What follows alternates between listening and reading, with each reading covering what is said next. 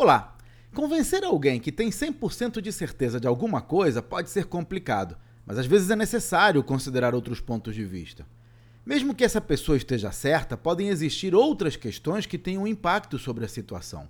Por exemplo, imagine que um cliente vai ao seu bar e pede um café.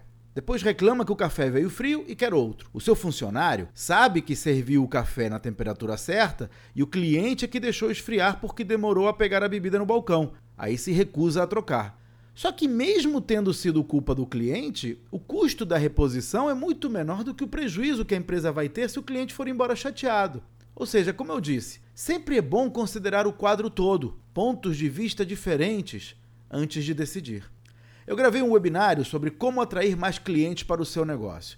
Se tiver interesse, inscreva-se no meu site claudionazajon.com.br. Até a próxima!